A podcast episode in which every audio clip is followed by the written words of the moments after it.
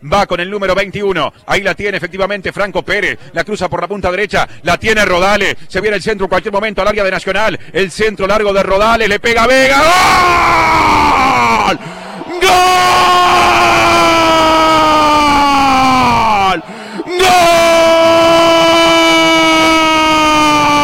¡Gol! Rojo y del Cerrito. De rentistas que tenía esa renta, esperando para ser usada en el mejor momento, en el minuto 2 del primer tiempo de la largue. La volea soñada es de Vega, que encuentra el caño izquierdo y castiga Nacional. Rentistas con la ventaja de un jugador más.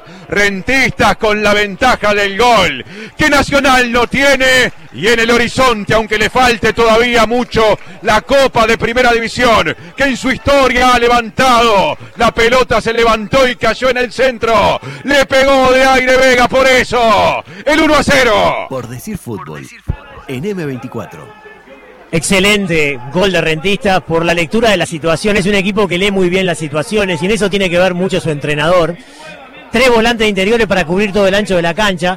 La manejó muy bien de izquierda a derecha, quedó solo Rodales para levantar el centro, y cuando estás solo y te puedes acomodar, obviamente los centros son mucho más precisos.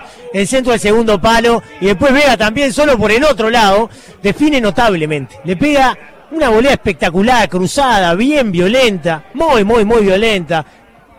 A ver, no, no, no pasa nada, Tincho. Muy, muy violenta, muy esquinada, bien contra el palo, va hasta ahí, Roget no llega y Rentistas por inteligencia, por un plan que está ejecutando ahora de muy buena manera, se pone en ventaja. ¿Y cómo se pone el partido? Porque ahora Nacional con un hombre de menos tiene que ir a buscarlo y Rentistas de contra va a tener también sus ocasiones. Qué lindo que se puso, ¿eh? Qué buena que se puso la final. El fútbol se escucha distinto. Escucha distinto. Subí la radio.